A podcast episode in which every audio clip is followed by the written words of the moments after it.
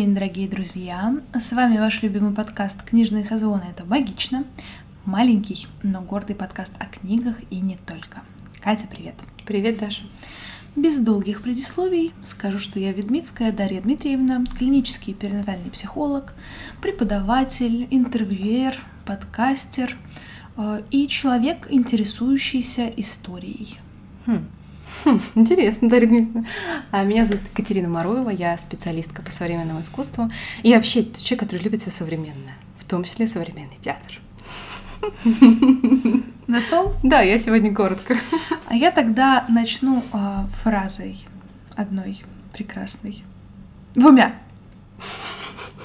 Передумала. Одной, двумя. Итак, фраза. Усатый сдох.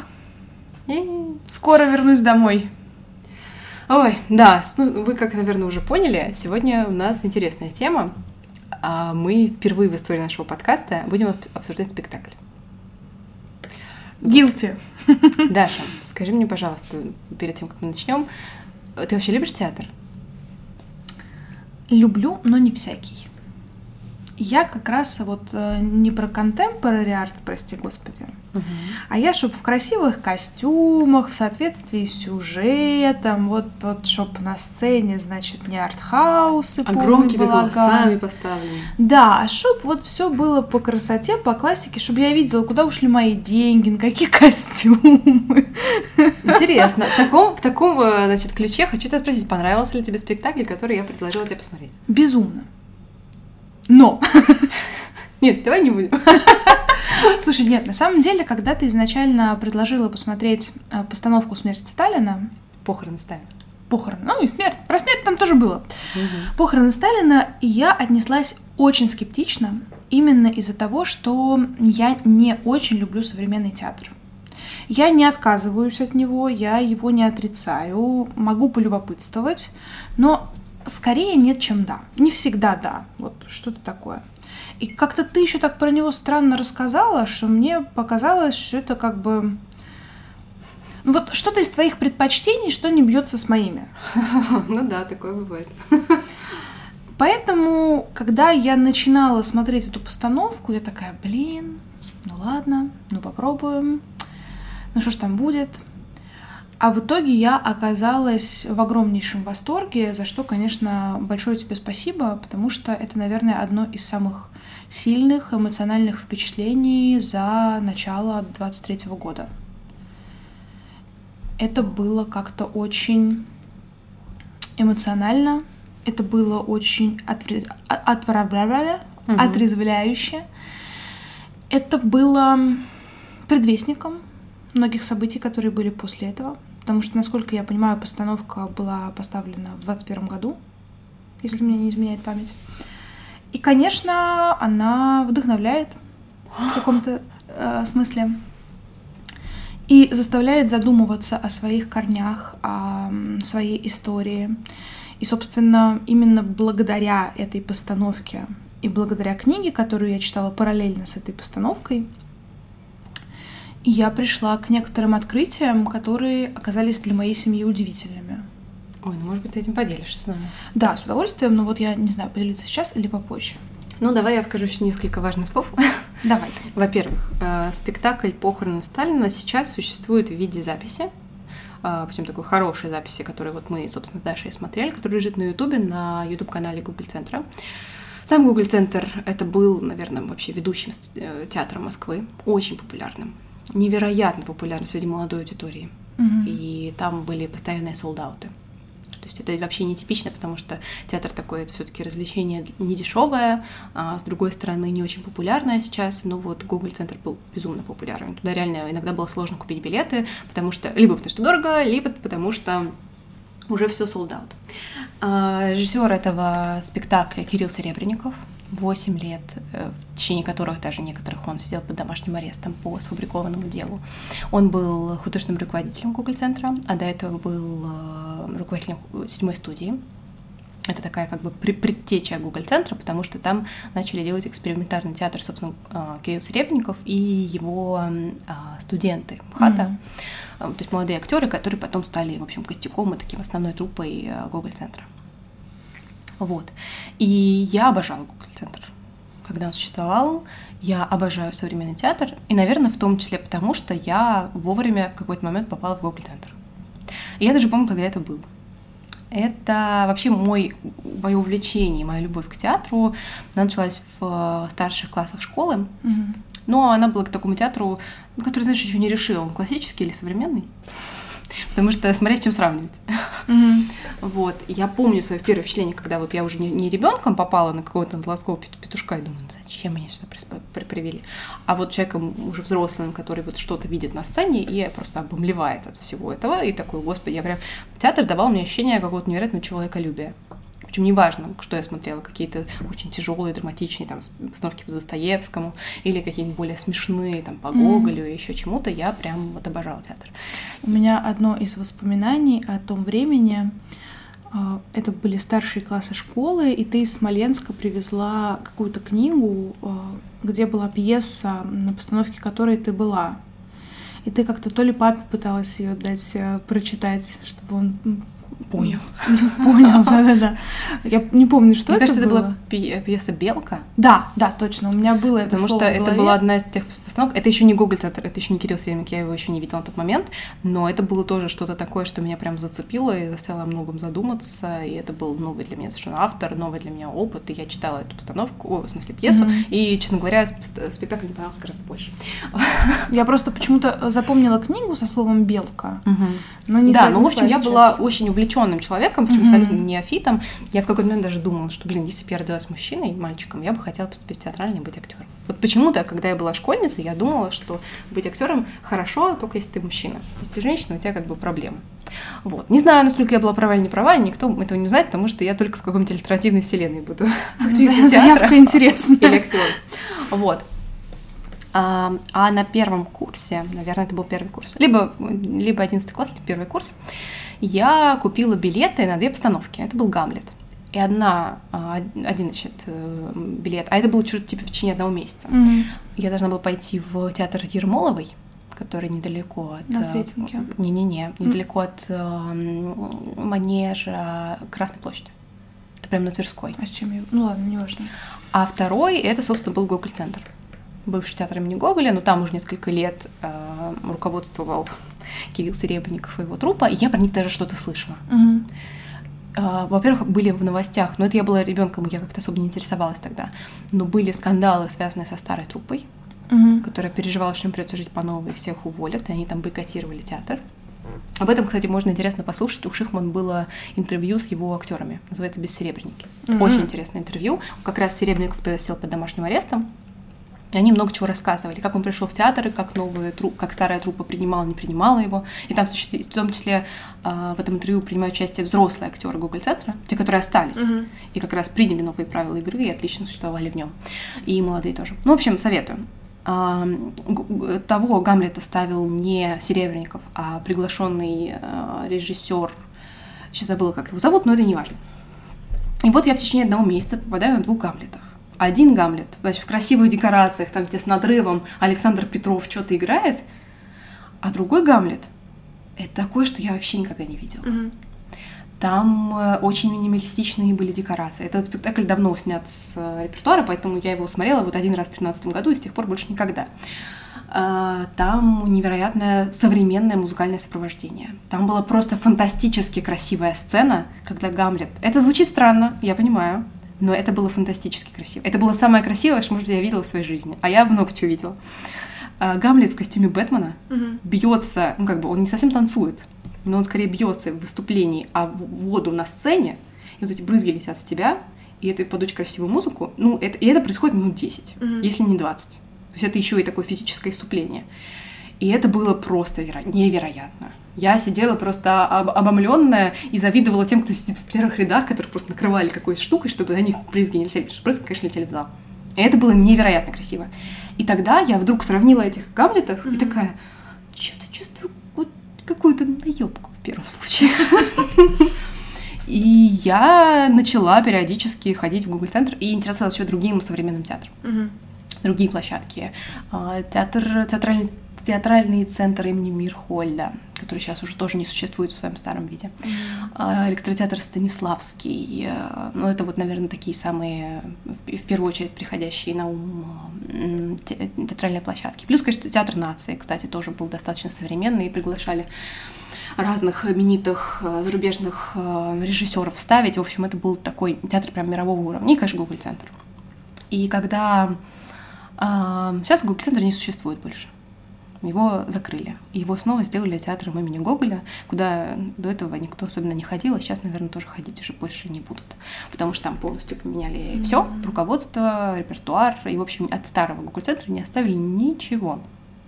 А для меня это был, наверное, таким один из последних гвоздей в крышку гроба, потому что это было лето. Uh, удивительно. И, конечно, было понятно, что Google Центр не может существовать в такой системе, в какой мы сейчас живем, в системе несвободы, потому что а, даже вот в этом году, то есть в 22 году, они играли спектакли, и новые их премьеры, их было две премьеры того года mm-hmm. театральные. Первая называлась «Берегите ваши лица», а вторая называлась «Я не участвую в войне» на стихи Левитанского. И, а, собственно, весной, ну не весной, летом начинают ходить перед закрытием театрального сезона, который обычно происходит в конце июля. Mm-hmm. В августе они уходят в отпуск, и в сентябре начинается следующий театральный сезон. Так практически во всех театрах происходит начинают ходить слухи о том, что, возможно, Google центра скоро закончится, что это последний театральный сезон да. в его таком виде. И э, мне не хотелось в это верить вообще никак. Уже э, Кирилл Серебренников не являлся его художественным руководителем последние два года. У него был контракт на 8 лет. Когда они истекли, он не, стал, не стали его продлевать, но э, место художественного руководителя занял э, Алексей Агранович. И, в общем, как продолжатель. То есть Google Центр не закончился, он продолжал существовать. Спектакли Кирилла Серебренникова там шли. В этом смысле все было нормально. А, и, значит, начинают ходить слухи. Я смотрю, что еще есть билеты на последний спектакль сезона. И покупаю себе билеты. А, в надежде... Ну, я, я совершенно не рассчитывала, что это будет последний mm-hmm. спектакль Google центра, потому что я, ну, я не могла в это поверить. Mm-hmm. То есть это он, я, э, и когда уже стало понятно, что он поня- последний, это стало понятно за день до этого. Потому что, по-моему, объявили, э, что не увольняют директора и художника. В общем, как я сейчас уже не помню как, но стало понятно, mm-hmm. что Google центр больше не будет. И я, конечно, обомлела, и утром, перед тем, как идти на спектакль Google центра, я достала все свои программки, которые у меня накопились mm-hmm. за эти годы, и посчитала, сколько спектаклей я была. И мне было так жалко, что я не ходила на Google центр каждый месяц, mm-hmm. что я не пересмотрела все это по нескольку раз, пока могла, а некоторые спектакли вообще не посмотрела. То есть мне было прям страшно обидно, потому что я иногда даже сейчас об этом думаю, когда я смотрела запись похорон Сталина, я думала о том, что, господи, какая я была тогда везучая, что я жила с этим центром в одном городе, я его любила уже, mm-hmm. я его очень ценила. Но я, ну, иногда мне было жалко денег, иногда не было возможности, ну и какие-то другие оправдания. Я не ходила туда так часто, как мне бы хотелось. И сейчас я страшно по нему скучаю. Я рада, что некоторые спектакли, которые раньше шли в Google центре сейчас идут в Берлине, в Гамбурге, в Париже. Mm. Я рада этому, но я все равно завидую, потому что раньше это все происходило со мной в одном городе. Mm. Вот. И я подумала о том, что а, вообще-то Google Центр вот так или иначе, не каждый месяц, но каждый год присутствовал в моей жизни на протяжении последних 10 лет, с 13 года. И, и он на меня повлиял очень сильно. У него, кстати, сейчас, когда мы записываем, записываем этот выпуск в феврале, э, произошло бы типа 10 лет Google центру. Mm. Или какая-то такая круглая дата, mm. день рождения Google центра. Они пишут, что они. И они до сих пор ведут свой инстаграм что откроется новая платформа, где будет информация об их спектаклях в разных точках мира. Плюс есть некоторые записи спектаклей. Вот, например, «Похороны Сталина», они, в принципе, существовали в открытом доступе, mm-hmm. ты мог в любой момент их посмотреть. А так я знаю, что в пандемию показывали трансляции, но их не сохраняли. То есть ты их мог посмотреть только в это время, mm-hmm. и это было абсолютно классно, потому что я каждый, там, я не помню, когда это было, по четвергам, что ли, или по средам, в 7 часов я, значит, подключалась к онлайн-трансляции на Ютубе и смотрела спектакли Google центра. Mm-hmm. Я ждала этого каждый раз. Один раз я про это забыла и пропустила. Вот, типа, час от короткого спектакля я рыдала. Просто из-за того, что я пропустила. Я на себя злилась, что я пропустила. Вот, ну, в общем, неважно. А, наверное, о том, как я ходила на последний, последний этот показ, я не буду рассказывать, потому что это, конечно, было очень эмоционально. Но суть, значит, в том, что я не знаю, почему я так долго тянула и не смотрела этот спектакль, при том, что он у меня реально почти каждый день, он у меня на главной странице YouTube, что mm-hmm. у меня сохранен посмотреть позже. Mm-hmm. И вот последние недели YouTube мне говорил, как бы, ну ты вообще собираешься его смотреть? Ну, каждый день. Я думаю, ну надо посмотреть. Тем более, как бы, вот ну, я приехала одна в своей московской квартире, ну, как бы надо чем-то заняться, вот можно спокойно посмотреть спектакль. И я его подключила и посмотрела на одном дыхании. Конечно, много думала о том, что, блин, вот как бы это все увидеть живую, но съемка очень хорошая, с разных ракурсов, да, да. с близкими, с дальними. То есть это не то самое, что ты просто смотришь что-то там, вот как, не знаю, раньше по телевизору, по постановке. Это смотреть гораздо приятнее. Да, подтверждаю. И в целом есть ощущение, особенно если ты как бы настроен, выключен свет, ни на что не отвлекаешься, как будто ты, ну вот, в общем, можешь представить, что ты э, сидишь в зале и смотришь. Вот. И Тут, ну, я не знаю, я, конечно, предвзята. Кирилл Садимников мой любимый театральный режиссер, потому что, ну, наверное, сам, вот не считая Гамлета, который ставили другие, где была очень красивая сцена, а все остальное я не помню, Кирилл Садимников ставил вот те спектакли, которые меня поражали до глубины души сильнее всего. Угу. Кстати говоря, если вы живете в Москве, и по, по моим последним данным, вы все еще можете посмотреть хотя бы один его спектакль, который называется «Лес идет в Амхате имени Чехова». Там не написано, что это спектакль Кирилла Серебренникова. Там еще вместо бы. режиссера стоит большими буквами режиссер, но угу. все знают что это его спектакль. Вот, и поэтому вы можете его посмотреть. А, и не отказывать себе в этом удовольствии, потому что это замечательный спектакль, который сейчас, наверное, даже звучит гораздо громче. Потому что там есть отсылка на сами знаете кого. Волан-де-Морт, которую тоже с 1 февраля от нас забрали. Вот, да. Ну, а теперь, наверное, все-таки интересно послушать твои впечатления, а потом как-то мне хочется отозваться на твои переживания о Google центре потому что для многих моих друзей и знакомых это было очень культовое место, очень знаковое место, и игнорировать его в рамках современной культуры было невозможно. Но я справилась. К своему сожалению, на самом деле, потому что а, честно скажу, что я редко по своей собственной интенции ходила в театр но при этом всегда, когда ходила, я была, ну, если постановка мне нравилась, то я была в восторге, и мне хотелось ходить еще и еще. Но в жизни всегда находилось что-то важнее, к сожалению.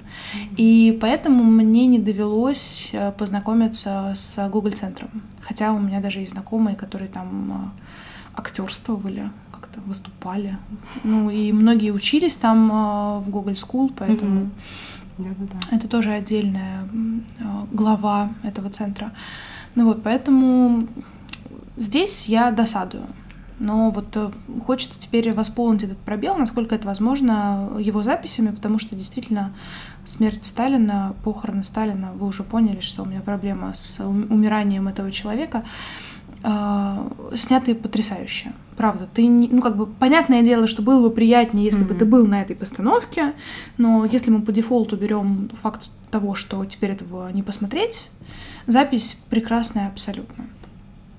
А, у меня не было каких-то конкретных ожиданий, у меня просто были опасения, что там будет что-то, что мне не понравится что-то слишком contemporary, что-то слишком арт, что-то слишком модерн. А вот что? Что вот это такое, чего боится потенциальный зритель? Не знаю, голых тел?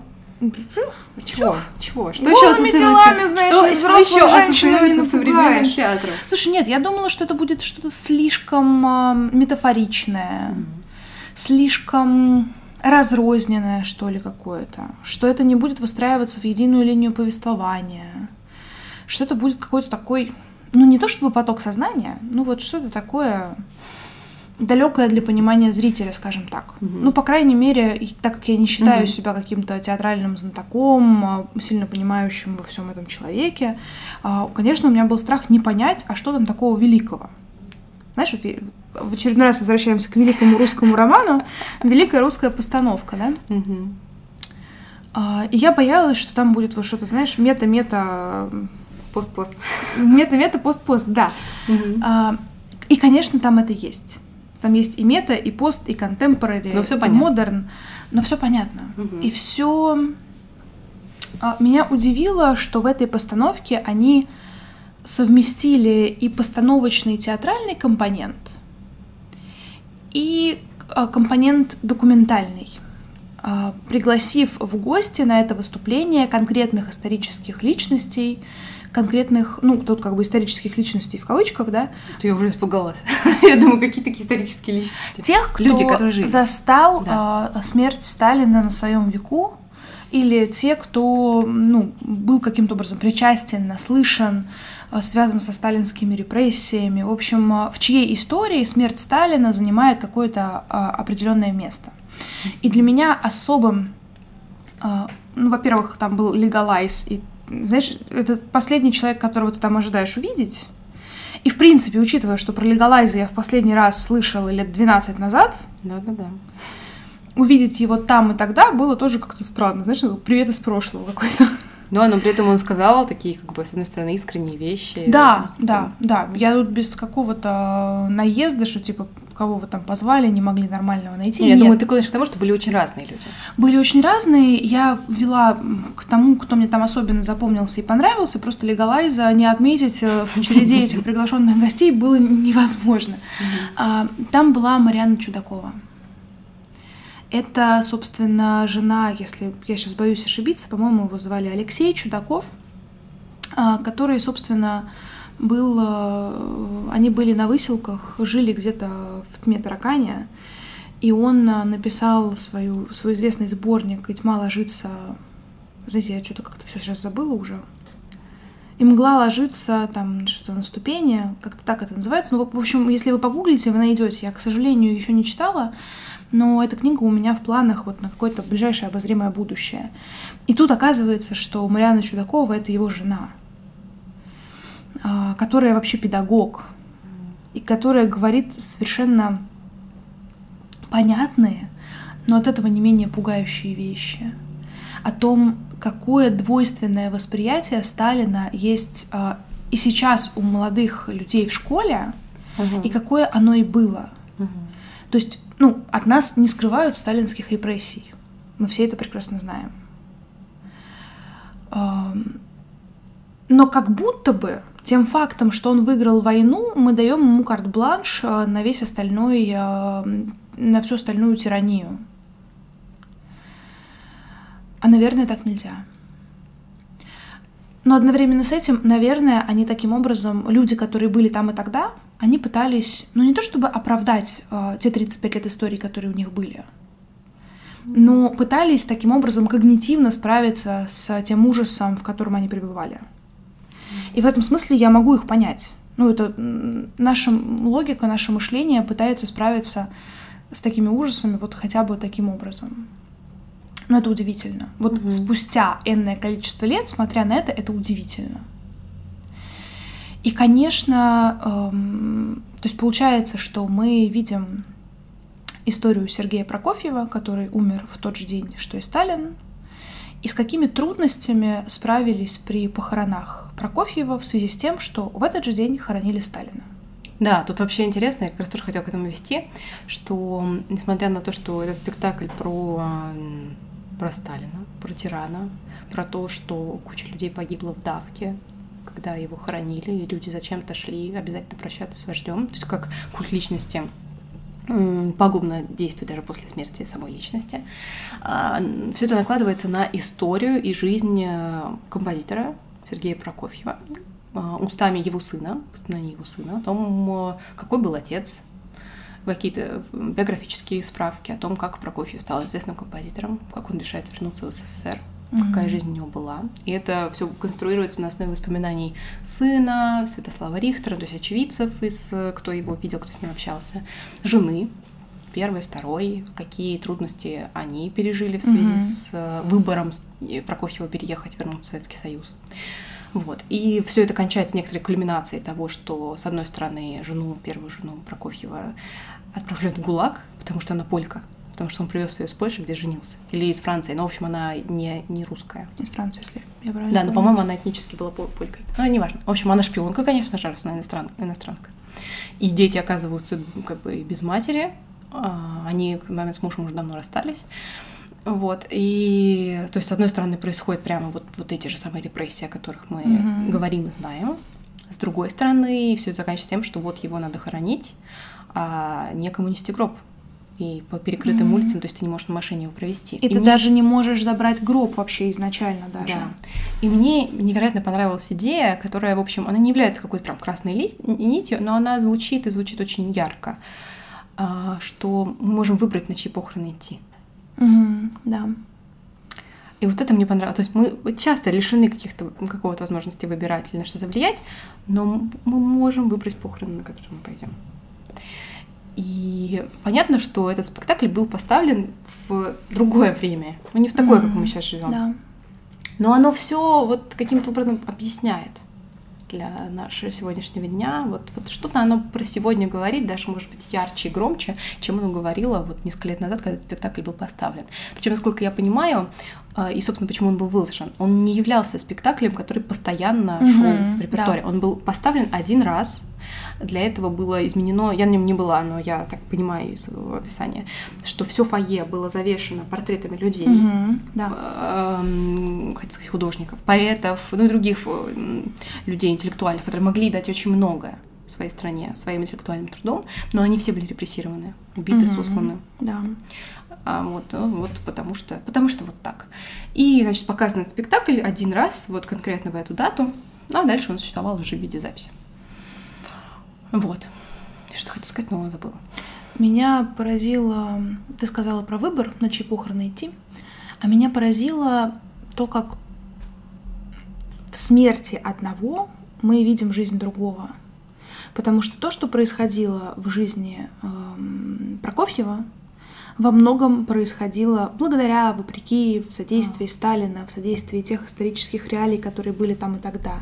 И то же самое случилось после смерти. Угу. Как загробная жизнь Прокофьева а, попала под влияние загробной жизни Сталина. Да. Это удивительно. И таким образом, через жизнь одного мы узнаем о том, в какой тирании они там и тогда пребывали. И это производит колоссальное впечатление, потому что тебе никто никогда не говорит, что Сталин плохой.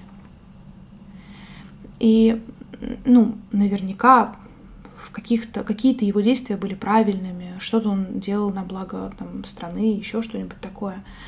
Но знаешь, мне кажется, что власть в определенный момент времени сводит людей с ума. И у власти дольше определенного срока оставаться нельзя. И вот очевидно, что 35 лет это все-таки долговатый срок. А, Мягко наверное, скажем. еще и меньший срок тоже уже не очень хорошо сказывается на психическом здоровье людей. Потому что ну, это было очень противоречиво. И на самом деле со Сталиным связана моя личная история, история моей семьи, так получилось, что в один момент я посмотрела спектакль, а буквально на следующее утро я начала слушать определенную книгу. В целом, а, знаешь, когда я училась в школе, мне всегда казалось, что история 20 века — это самое скучное, что есть в истории. Особенно в классе в пятом-шестом, когда ты весь такой, а, значит, хочешь быть египтологом, uh-huh. искать очередные пирамиды, которые там где-то ушли под песок. Uh-huh. И вот это вот все, и тебе э, история собственной страны кажется чем-то вообще дико скучным, неинтересным, и уж тем более история 20 века, где единственное, что делали, это воевали. Ну, да. Вечно либо воевали, либо восстанавливались после войны. Все. Ну что там интересного могло происходить? И очень долго, по крайней мере в школьную бытность, во мне это мнение так и оставалось. И с возрастом э, оно начало меняться. Как я всегда люблю говорить, не меняются только дураки и мертвые. Вот, к счастью, я не дурак и не мертвый, поэтому моя точка зрения на этот счет менялась. И интерес к э, истории 20 века с каждым годом он становился все стабильнее и стабильнее. И буквально в январе прошлого года я подумала о том, что мне очень нужно поближе познакомиться с биографией Сталина. Потому что у меня было какое-то ощущение, что вот знаешь, что-то такое сталинское где-то происходит вокруг нас. Угу. Это было какое-то непередаваемое, неописа... неописуемое ощущение, особенно учитывая, что я очень далекий от политологии э, человек. Но вот какое-то такое ощущение было. И в целом у меня был э, запал на то, чтобы поглубже изучить историю 20 века. И потом случается февраль, потом случается март, и у меня складывается картинка, знаешь, того, как работает теория поля, что вот когда что-то вокруг нас происходит, это входит в нашу жизнь, и мы не можем это игнорировать. И у меня нашлось, собственно, объяснение и Сталину, и благоволительницам, и всему прочему.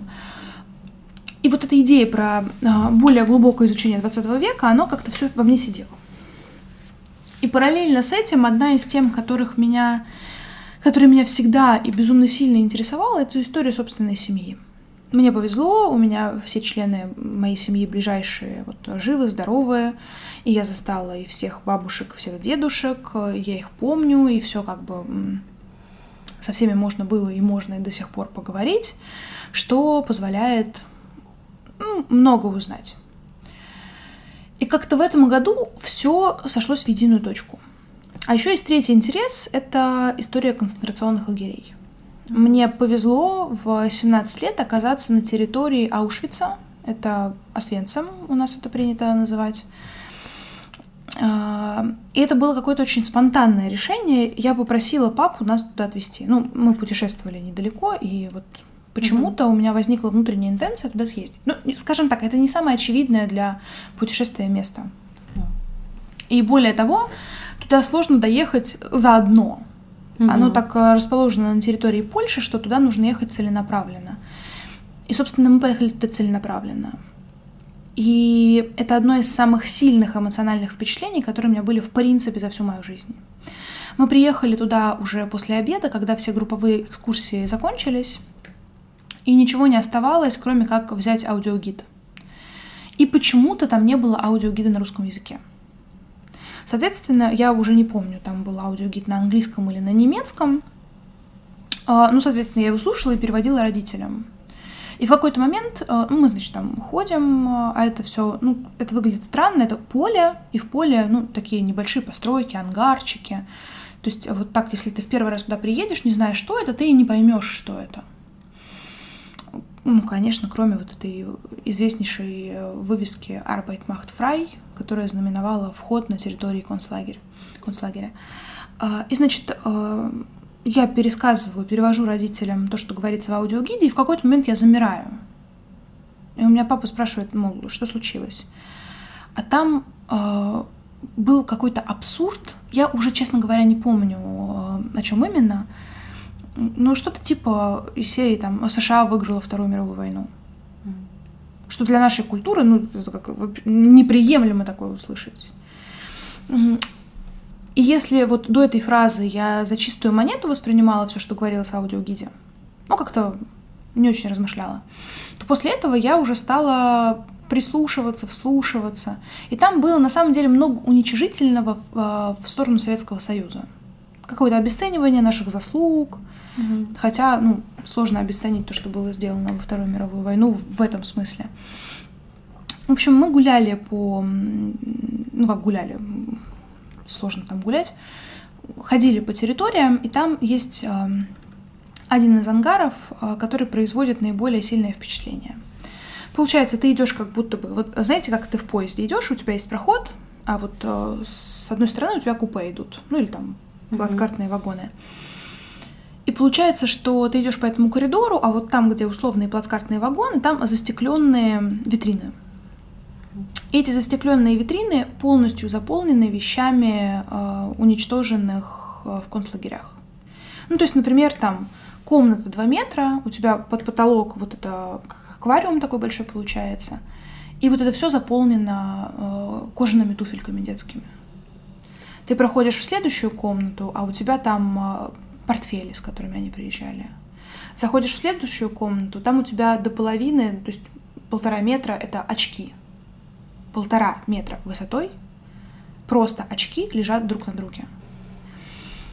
И так ты идешь дальше, и вот дальше какие-то предметы гардероба, какие-то вещи, с которыми они ездили. И это произвело настолько сильное впечатление на меня и на мою семью, что, сев в машину, мы не разговаривали еще минимум час. Потому что после этого ну, разговаривать невозможно. Это невозможно обсуждать то, что ты сейчас видел.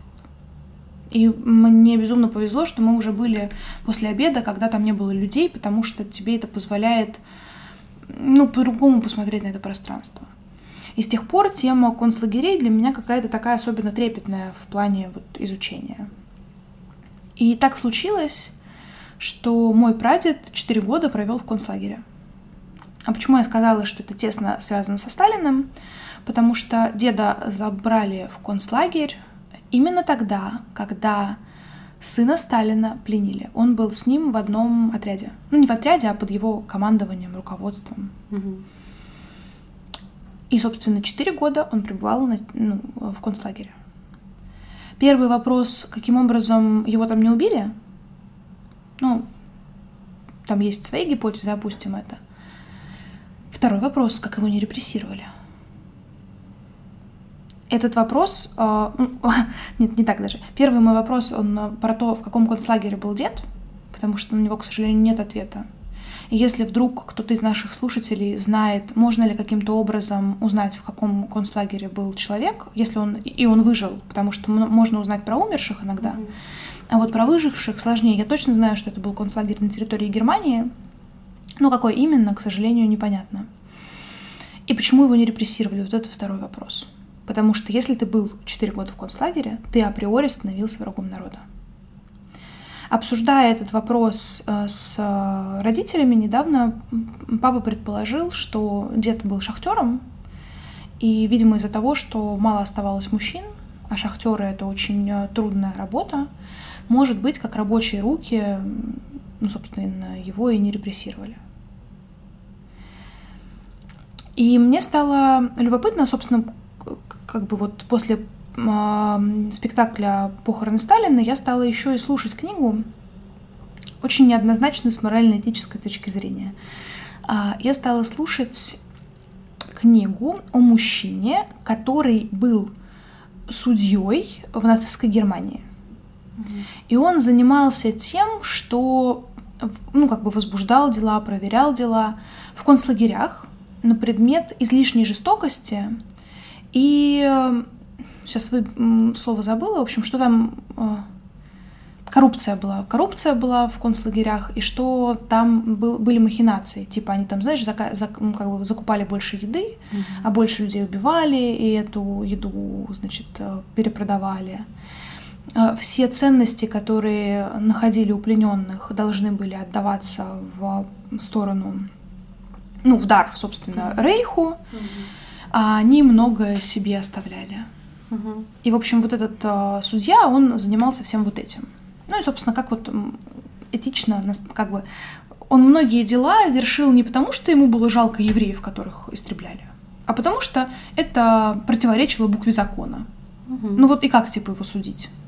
Он вроде, с одной стороны, ему помогал, а с другой стороны, не так помогал, как бы мог. Поэтому вот такая очень интересная для размышления история. И вот это все заставило меня, ну, собственно, в Google вбить запрос, можно ли узнать, в каком концлагере был твой родственник. Угу. Оказалось, что, может быть, я плохо искала, но я не нашла такой возможности, но нашла всякие организации типа мемориала, которые у нас, по-моему, иногентом сейчас считаются. По-моему, вообще нежелательная, ликвидированная, в общем, по крайней мере, московский офис полностью вообще закрыт, уничтожен. Ну, короче, то, что теперь у нас Волан-де-Мортом считается. А, и вот подобного рода организации, где можно найти документы на своих родственников. И я нашла документы, собственно, на своего прадеда. Ну, у него там буквально несколько бумажек, которые просто говорят о том, что он, значит, там был призван, направлен, а все, а дальше уже потом он без вести пропавший, пропавший был. Хотя даже, по-моему, без вести пропавшим он не был, потому что они знали, что вот этот полк э, вместе с Джугашвили был э, ну, в плен отправлен. Угу. Но любопытно было не это. А, значит, э, мой прадед, я вижу его имя, я вижу там 909 год рождения, такое-то село. И рядом с ним другое имя. Совпадает отчество, совпадает э, место рождения. И год у моего деда был 11 а у вот того второго человека 909 Я думаю, любопытно, надо созвониться с бабушкой и узнать. Я говорю, бабуль, слушай, а я как-то больше знаю женскую ветку, чем мужскую. Я говорю, бабуль, слушай, а у деда был, были братья? Бабушка говорит, да, были братья, перечисляет мне имена, и одно имя совпадает. Я говорю, слушай, я нашла документы вот как раз э, на Ивана. И мы с ней стали разговаривать обо всем этом. Я говорю, слушай, а что ты про него помнишь, что про него было известно? И оказалось, что бабушка про него помнит, что он был военным, причем таким, ну как бы, он был капитаном, был призван раньше, и он э, сразу в 41-м пропал без вести. Его очень долго искали, но не могли найти. И, собственно, все годы после его тоже искали не могли найти. И были даже разговоры, что он остался где-то в Германии, обзавелся там семьей и, собственно, ну как бы вот просто не вернулся домой. А я нахожу лист из его личного дела, из лагеря, то есть это лист полностью на немецком, а, и сверху ручкой другого цвета, ну, как бы перевод на русский язык. Угу. И оказалось, что э, в Вязьме под Смоленском, угу. кстати, его взяли в плен в сорок первом году, и в сорок втором он был убит там в плену. А, и рассказываю это бабушке, и вот оказывается, что бабушка этого не знала на протяжении всех этих лет и узнала буквально на днях, благодаря вот этим найденным документам. И это было удивительно.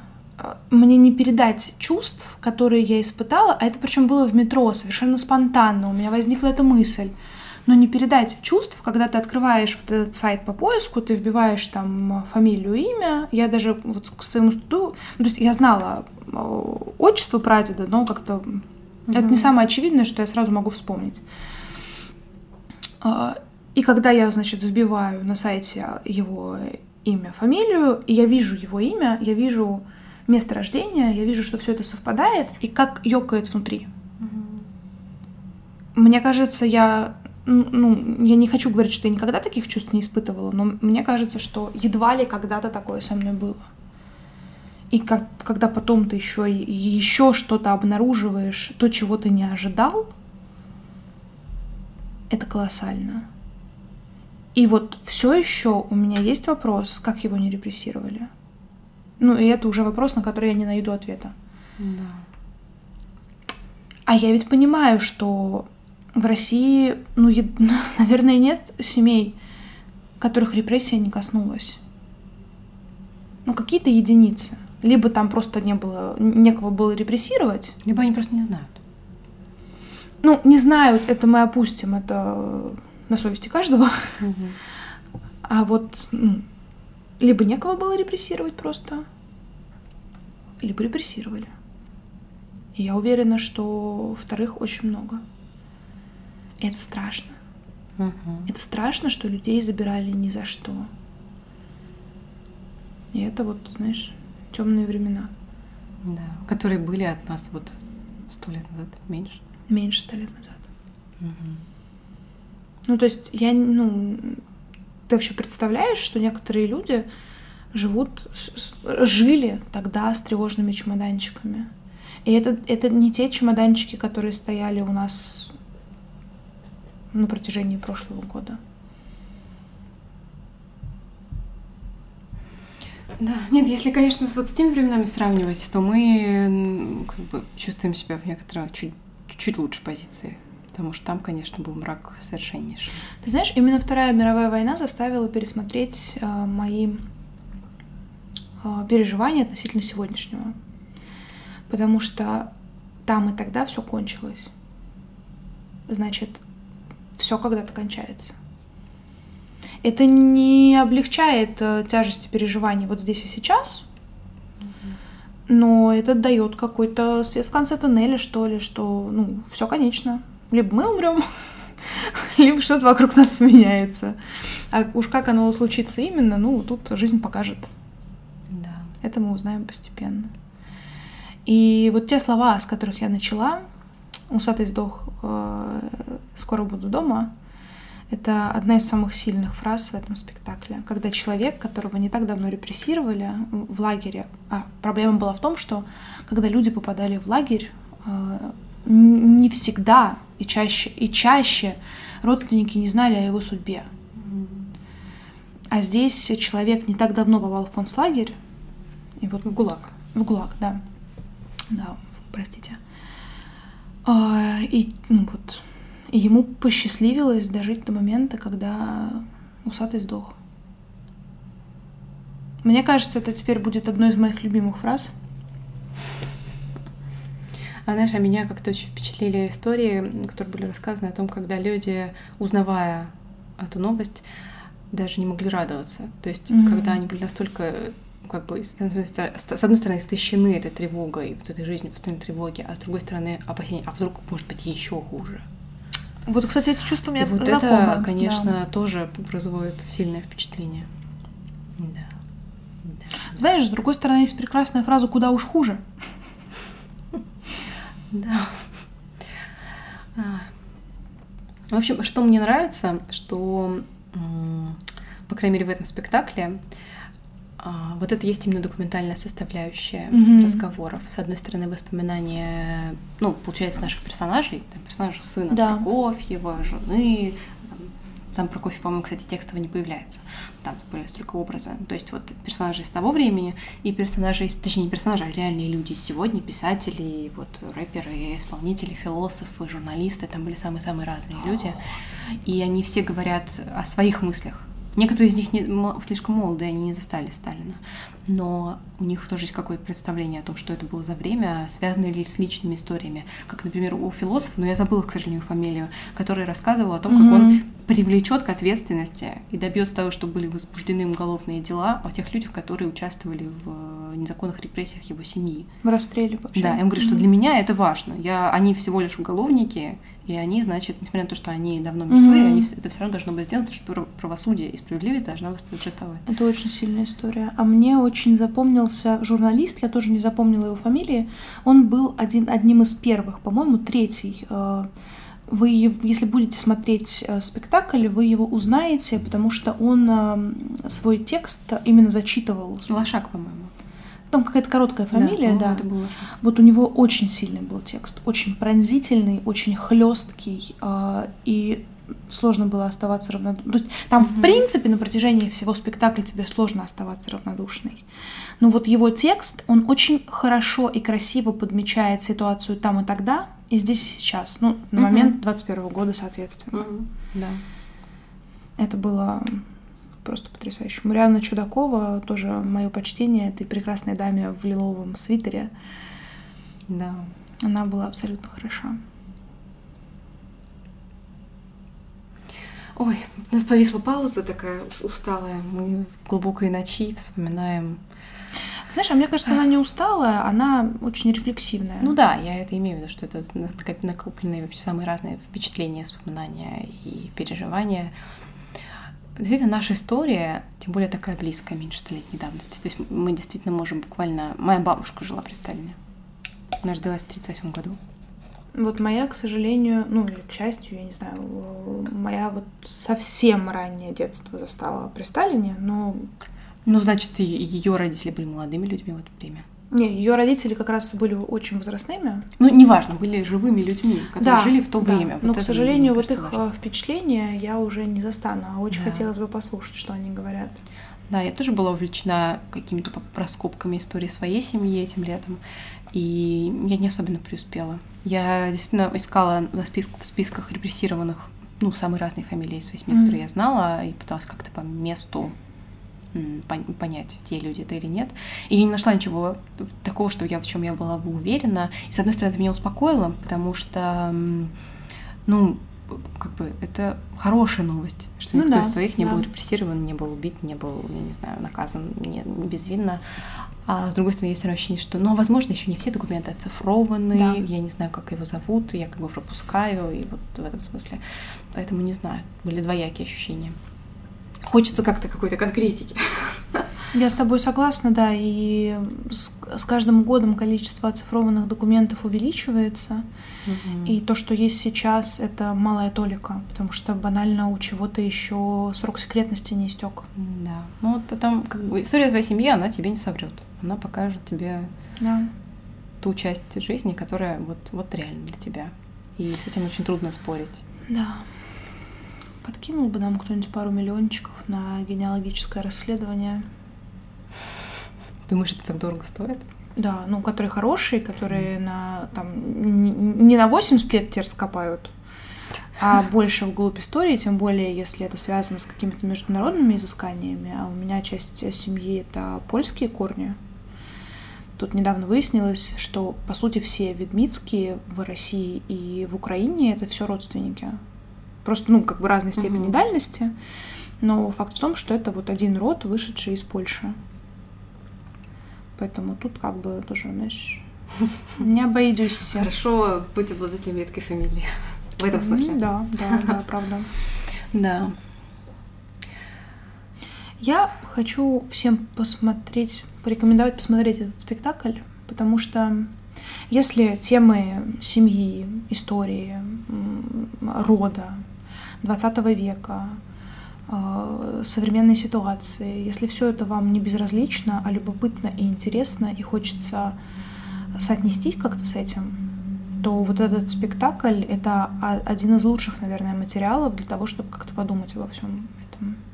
Согласна. И с точки зрения формы, это просто очень хорошо, талантливо сделано. Это очень хорошо продумано. У него mm-hmm. есть своя структура, линия. Он очень визуально красивый. Причем простой, простой просто до невероятности, но там есть образы, которые влия... действуют на тебя очень сильно. Особенно в том, что касается, конечно, давки. Вот, которая была. Вот это единственный момент, к которому я прикопалась. Я думала о том, что если бы они были в советской одежде, то это бы впечатляло еще сильнее. Там э, на сцене имитируется давка во время, собственно, хождения за гробом, и люди очень плотно друг к другу стоят. Ну, то есть, как, не знаю, как ну, да, в вагоне да, метро да. в час пик, если нам mm-hmm. сейчас на понятном языке говорить. И все одеты в современные наряды. Там вообще все актеры одеты так, как будто вот они только пришли. Там ну, нет костюма. Да. Не, ну там главные герои, они как-то очень нейтрально одеты, угу. непонятно, какое время изображается, а вот именно те, кто вот эту толпу изображают, да, они все вот как будто только что зашли с улицы. И, ну, мое субъективное впечатление, что если бы они были еще и в советской одежде, а там же советская одежда, она массивнее, она тяжелее, то было бы еще более такое какое-то, ну, тягостное, что ли, впечатление. А мне, наоборот, показалось, что оно как будто приближает нас очень сильно. Ну, вот с этой точки зрения может быть может быть. Что это такие же люди, как мы сейчас. Ну, кто я такая, чтобы критиковать Ну, я говорю, это тоже восприятие, что кому-то так, кому-то так увиделось. Это все место для интерпретации. В общем, я с точки зрения просто формы, и если вам интересен театр, угу. или если вы никогда не были в Google центре но вот, вот потому что поздно о нем узнали, например, вы просто не успели, вот у вас есть возможность посмотреть спектакль. А еще на сайте Арте, я вот не знаю, есть ли он сейчас, но вот несколько месяцев назад был спектакль Черный монах Кирилла Серебренникова, который э, был показан в Авиньоне этим летом в программе mm-hmm. Авиньонского фестиваля. И его можно было посмотреть вот в любой точке. А, спектакль, который идет на трех языках, на немецком, английском и русском. Но русский в конце. Там примерно повторяется один и тот же рефрен, но сначала ты его смотришь на немецком, потом на английском, потом на русском. Вот. И, правда, его можно посмотреть только с французскими или с немецкими субтитрами. Поэтому я смотрела чуть с французскими субтитрами. И, в общем, я отрубилась сразу же, как только он закончился, потому что мой мозг просто перегрелся от количества языков. Но, тем не менее, это тоже было очень показательно для mm-hmm. того, какой вообще театр Кирилл Серебников. Да. Вот такой разговор необычный у нас сегодня получился.